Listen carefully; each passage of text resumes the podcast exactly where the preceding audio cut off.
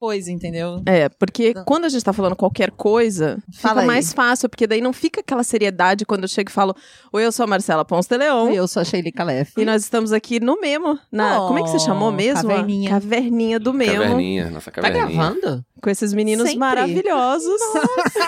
Me pegou desprevenido. ah, é assim, é assim. Vamos lá, estamos aqui com. Com Pedro Figueiredo, nervoso que estou, mas estou aqui, né? Tel. Caio César e Caio Corrêa. É maravilhosa essa dupla, né? Caio e Caio. É Caio César e Caio Corrêa. Os dois com C. Gente. Os dois com CC. Na verdade, eu nem ia falar nada, mas você cantou essa bola aí, gente. eu Mas tô por do isso que a lado gente dele chama. aqui. É por isso que a gente chama ele de Geocaio da internet, geralmente. E não Ah, Caio o César. Caio da internet. Você. Geocaio. Geocaio. Por quê? Porque é o meu user. Eu sou professor de geografia. Olha aí. Ah, Ah, geógrafo. Sou geógrafo. Maravilhoso. E o meu user em todas as redes é Geocaio. E as pessoas na rua me chamam de Geocaio. Ai, que As pessoas bacana. param ele na rua e falam Pronto, assim, agora você que é o todo Geocaio mundo da já internet. Por eu- que você é famoso na internet? Ah, no é, Twitter.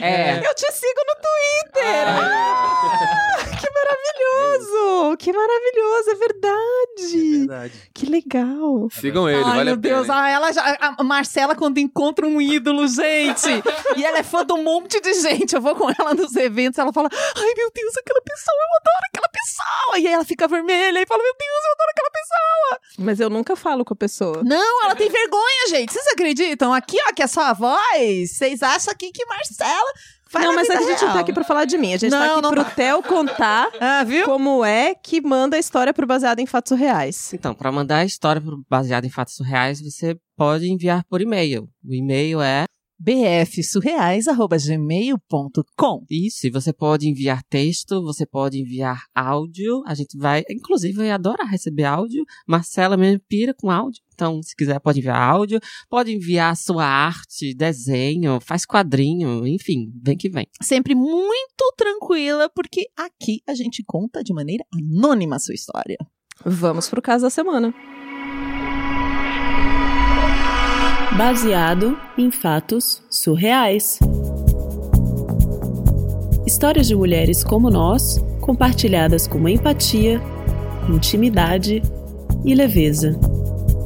Onde o assunto é a vida e o detalhe, o surreal. Bom, essa história já tem um tempinho, assim, tem, sei lá, uns 5, 6 anos, talvez. É, eu tinha 19 anos e foi quando eu perdi minha virgindade, assim. Hum. É, eu sou de uma família muito conservadora, então eu tinha 19 anos, minhas amigas já estavam todas transando por aí e eu tava Uhum. me sentindo super atrasada, né? Eu tava, tinha entrado na faculdade, recém entrando na faculdade e tal. E tava me sentindo muito atrasada nesse sentido, assim. Todas as minhas amigas, minhas amigas estavam transando e eu ainda tava na, na espera.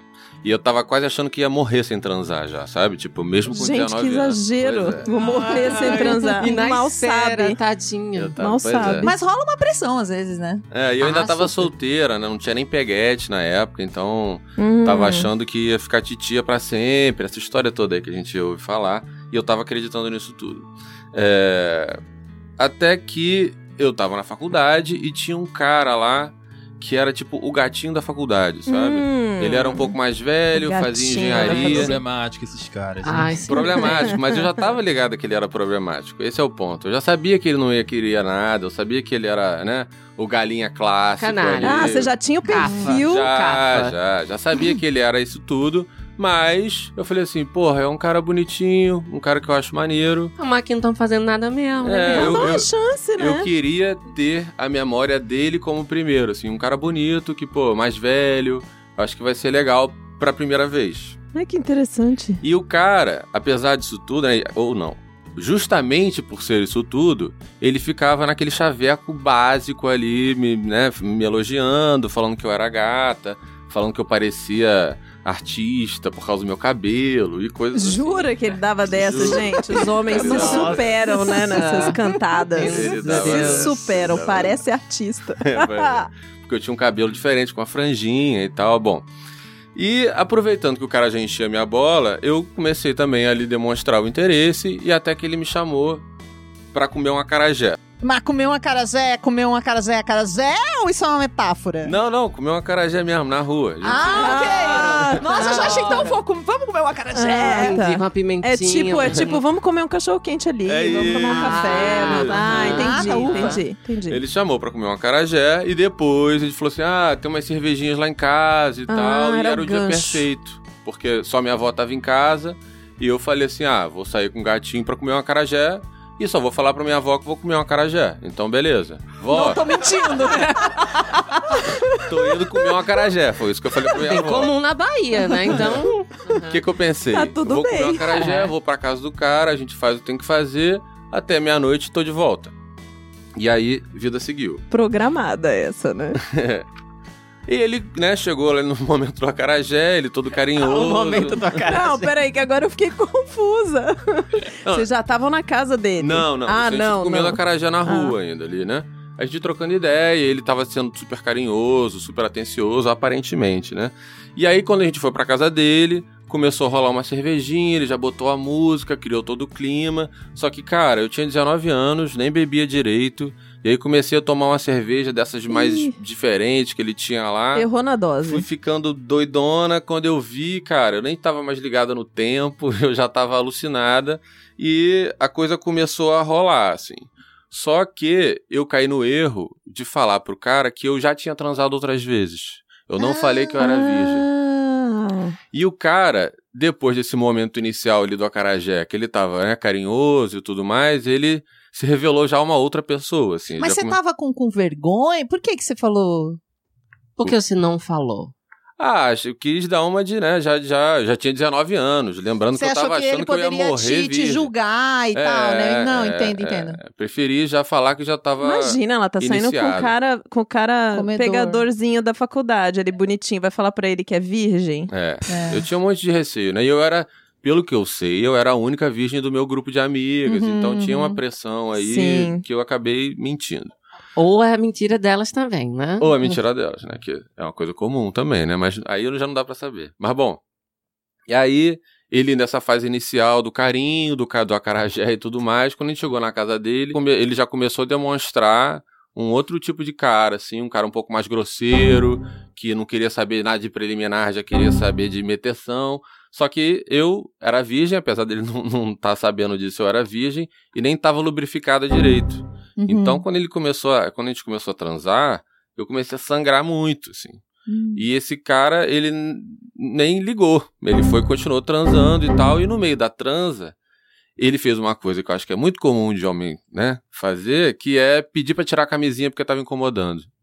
E aí eu dei, é, ele tirou a camisinha e assim foi durante toda a noite, assim, transamos. Ah, eu sangrando, nada, nem sem camisinha, começo. Eu nem- não falei nada e ficou nessa, assim, ficou, a gente ficou assim e depois com aquele sangue todo, ele foi me embrulhou ali na, na- na- na- no lençol e dormiu de conchinha comigo, assim. Eu não entendi uma porra do que, que era isso que ele tava querendo, mas foi assim que foi.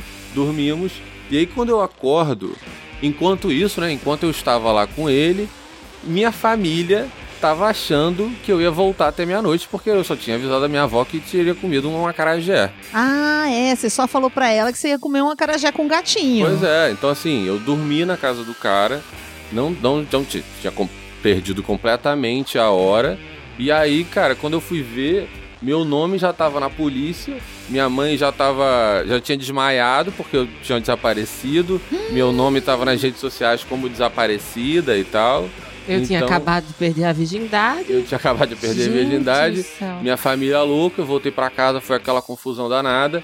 E ainda fiquei super paranoica, porque a gente tinha transado sem camisinha. né? Lógico, com Óbvio. razão, né? E aí comecei a tomar pílula, essas coisas pra não ter né, gravidez indesejada, essas coisas assim. E fiquei nessa paranoia durante semanas, né? Até menstruar de novo. Eu fiquei doida, achando que qualquer coisa podia acontecer comigo e tal. Nisso, além da minha mãe ter desmaiado, meu nome ter circulado nas redes sociais como desaparecida, meu pai ainda quis denunciar o cara por abuso sexual. Ah, que- você contou tudo que tinha rolado. É, contei que a gente teve a noite ali, né? Uhum. E aí contei a situação pro meu pai, e meu pai ficou revoltado a aço, queria fazer o escarcel e acabou denunciando o cara por abuso sexual. Eu fiquei toda constrangida mais ainda, quis é, demover meu pai daquela ideia. E porque ainda tinha um constrangimento de encontrar com o cara, né? Claro, você vai Depois. encontrar com ele. Então acabou isso não rolando. Mas hoje eu acredito que esteja tudo bem. Eu nunca mais fiz sexo sem camisinha. E hoje, quando eu encontro com o cara, ainda rola aquele baita constrangimento, mas. é, Mas se- seu pai chegou a fazer uma denúncia mesmo na Fez polícia. uma denúncia na polícia. Foi E falar teve que retirar depois. E então. teve que retirar porque eu pedi que não. Eu falei que não tava afim, porque ia ser muito chato pra mim e tal. Então. é, ainda é um constrangimento encontrar com esse cara especificamente, mas tá tudo bem, assim, a gente né, se esbarra porque a gente mora no mesmo lugar, mas tá tudo bem, já se passaram alguns anos, eu tomei essa lição da camisinha e de, acho que talvez também de, de falar o que eu tô com vontade, né, e, e ser mais verdadeira comigo mesmo, assim.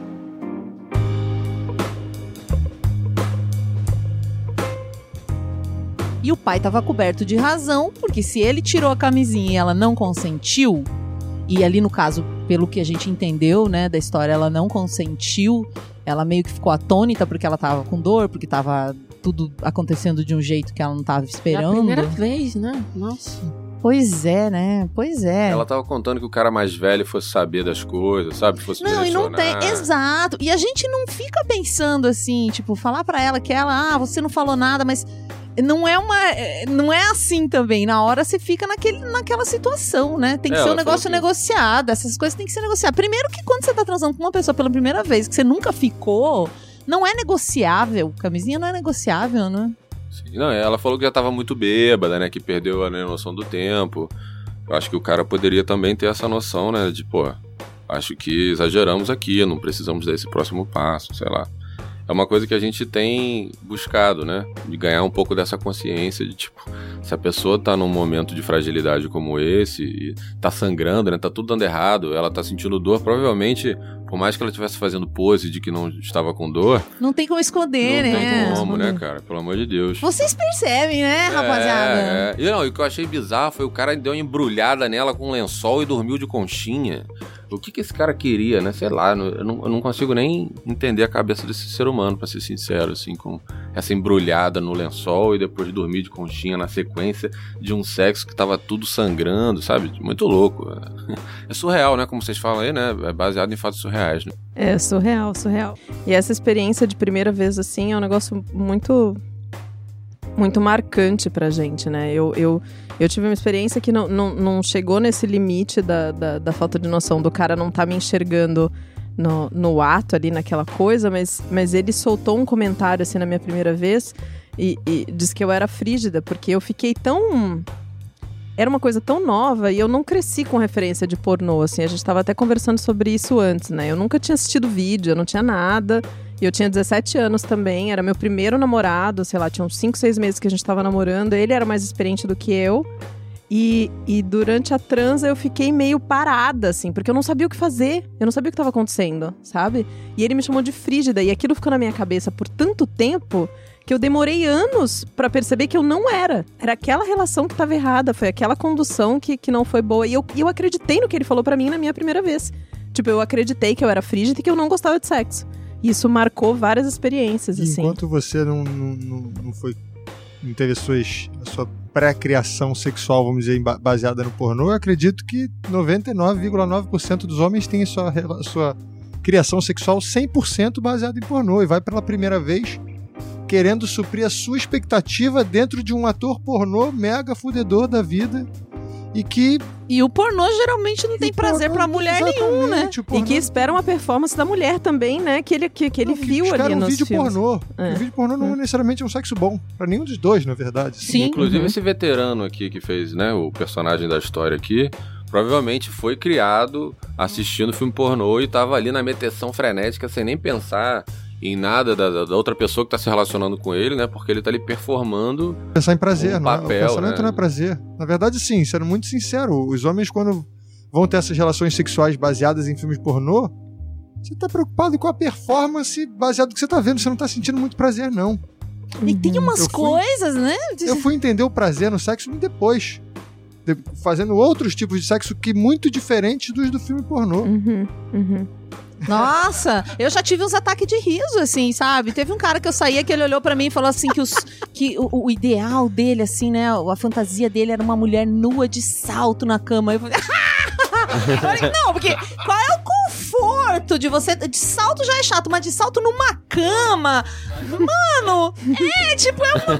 Como, então é, é, é assim, é, é. Eu olhei assim a pornografia rodando o filme pornográfico na cabeça dele. Cara, não, amigo, não dá, entendeu? Eu vou estar junto nesse negócio, não é possível. É uma pena, mas acho que basicamente todos nós já passamos por um momento como, como esse do seu amigo aí, sabe? Putz, grilo, né? Imaginar uma cena e qualquer E querer dessa. essas coisas. É. Tem um tema muito interessante que eu gostei nessa história, é esse tema da virgindade, né? Que é algo do qual a gente precisa se livrar, né? Dessa aura, dessa coisa de relacionar a virgindade com a penetração, porque aí a gente faz uma coisa super falocêntrica, como se tiver, como se a penetração definisse é, a- a- o seu início na sexualidade e geralmente é antes geralmente é melhor, né? Quando você quando a gente ressignifica isso, tem um, um- um trabalho muito legal da Prazerela, que até a Mari já participou aqui com a gente, no baseado em fatos surreais, que mostra, é, ressignifica isso, né? Se você, se eu for olhar minha primeira vez de penetração, a primeira vez que eu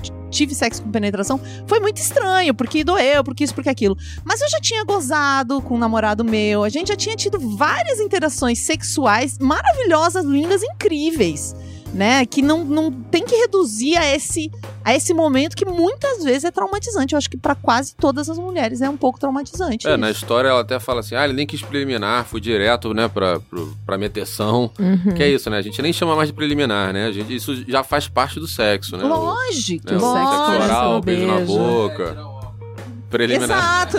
É tirar o óculos, é pedir a pizza, né? É, isso é, Porque aí a gente chega numa, numa coisa de que eu acho que a pesquisa é que 16% das mulheres heterossexuais têm prazer durante o sexo contra 92% das mulheres lésbicas.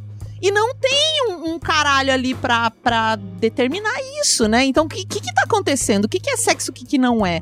Mas a gente continua incutindo nas meninas jovens e fica essa pressão. Tem o tal do BV, que é a boca virgem, né? Tipo, enquanto você não beija na boca, parece que você não faz parte do grupo. Aí depois, se você não transou, você não faz parte do grupo. E há uma pressão, sim, nas Então, mulheres. 19 porque elas... anos achando que ia morrer virgem. Imagina! há uma pressão, a gente precisa parar com isso, né? Heroína, muito obrigada por ter mandado essa história pra gente. Fica tranquila. Fique tranquilo. Foi uma Fique honra ler a sua história, heroína. Muito obrigado mesmo. É sempre, é sempre uma honra quando vocês mandam as histórias pra gente. A gente fica muito feliz. Eu tento responder todos os e-mails agradecendo essa confiança de, de, de vocês Poxa, contarem. Muito bom você dizer isso, que nem sempre a gente consegue contar todas, né, Mar? Exato. Não dá pra gente contar todas as histórias que a gente recebe no Baseado em Fatos Reais. Então, às vezes, acontece da gente passar uma bola. Não é porque a gente não queira contar. Uhum. Inclusive, se vocês quiserem que tenha mais episódios do Baseado em Fatos Reais, né? Apoia a gente pra gente conseguir fazer mais episódio. Vai lá no apoia.se barra BF Surreais e você pode contribuir, ficar pertinho da gente pra gente conseguir fazer mais episódios. Porque realmente, né, eu não. É que a gente recebeu um recadinho chateado. Não fica chateada, heroína, por favor, não chateia com nós, não. Nós faz nosso melhor. Sim, sim, sim. E se vocês quiserem continuar pertinho desse projeto incrível que é o Memo e que esteve aqui com a gente nesses quatro episódios especiais, acompanha. No podcast do Memo, que tá nas plataformas todas de streaming aí, do, do Spotify ao Deezer. Tem o nosso site, que é o memo.com.br. Tem o nosso Instagram também, que é o projeto.memo. É isso, né? Arroba projeto.memo. Lembrando que memo é homem ao contrário, né? Pra facilitar aí o jeito de escrever, tudo. Você bota homem de trás pra frente, que vai ter memo. Obrigada, E- Pedro. Outra lembrança importante é que o Memo é um negócio social que cria espaço de reflexão para que nós homens possamos mesmo refletir sobre quem nós somos, como nós agimos com nós mesmos, com o outro, com a sociedade. E a partir disso promover a equidade de gênero. É, e a gente faz isso oferecendo, criando esses grupos, é, esses grupos reflexivos com o podcast, com o nosso conteúdo e também levando essa nova realidade, essa urgente realidade para dentro do corporativo através de serviços. Então, chama nós que nós vai. Maravilhoso. Isso, e tem, os eventos são presenciais, né? Você falou os grupos reflexivos, acho que não Isso. ficou claro, ó, tem evento presencial pra quem quiser participar. Show. Obrigada, Caio. E Caio, Querem dar um tchau? Tchau. Muito obrigado, tia. Muito obrigado pelo convite. Foi um prazer e uma experiência muito incrível, assim, de história de mulheres. É Enquanto verdade. homem, é bem difícil pra gente ler, né? E, e- se colocar, mas obviamente muito menos difícil do que passar por essas histórias. Então, é, pra gente é muito importante pra nossa caminhada também Hum. com o Memo, de pensar como a nossa vida é muito diferente da vida do outro, do, que- do que o outro passa e tudo mais. Uma coisa muito louca, se vocês me permitem, é, é que eu fico me colocando muito no, no papel do cara babaca, sabe? Ah, é? É, rola, né? É isso, né? Tipo, criação do filme pornô, essa coisa da meteção, é, de querer transar logo, montar um climinha com cerveja. Eu reproduzi muito disso, né? Por muitas vezes, assim. É, então, pra gente rola esse desafio de, de se reconhecer no cara babaca da história e tentar não reproduzir mais isso a partir desse relato, né? Que veio mostrando esse outro lado da versão, né? Quantas vezes eu provavelmente não criei um- um- um, uma sensação ruim na pessoa que estava se relacionando comigo por fazer alguma babaquice dessa que esse cara fez com, com essa heroína aqui da história, sabe? Então, acho que pra mim, pessoalmente, fica essa lição, né, de...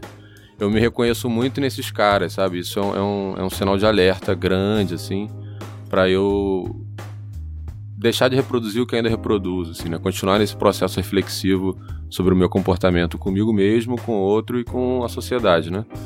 Acho que é isso. E além de se reconhecer no cara, que realmente já fiz, com certeza, já reproduzi muitas dessas atitudes, é você entender o que, que essas atitudes causam, né? Quando a gente consegue realmente viver através dos relatos das heroínas o lado feminino da coisa, a gente consegue entender muito mais não só o lado do cara, que é o que a gente debate dentro do mesmo, mas também o lado que sofre as agressões, né, no caso.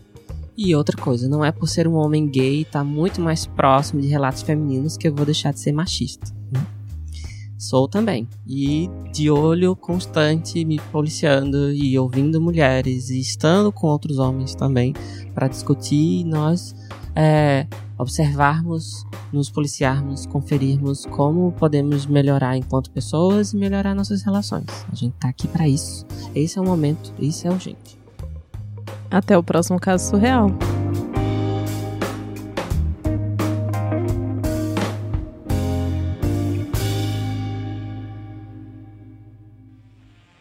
Este episódio foi editado por Nicole Galtério.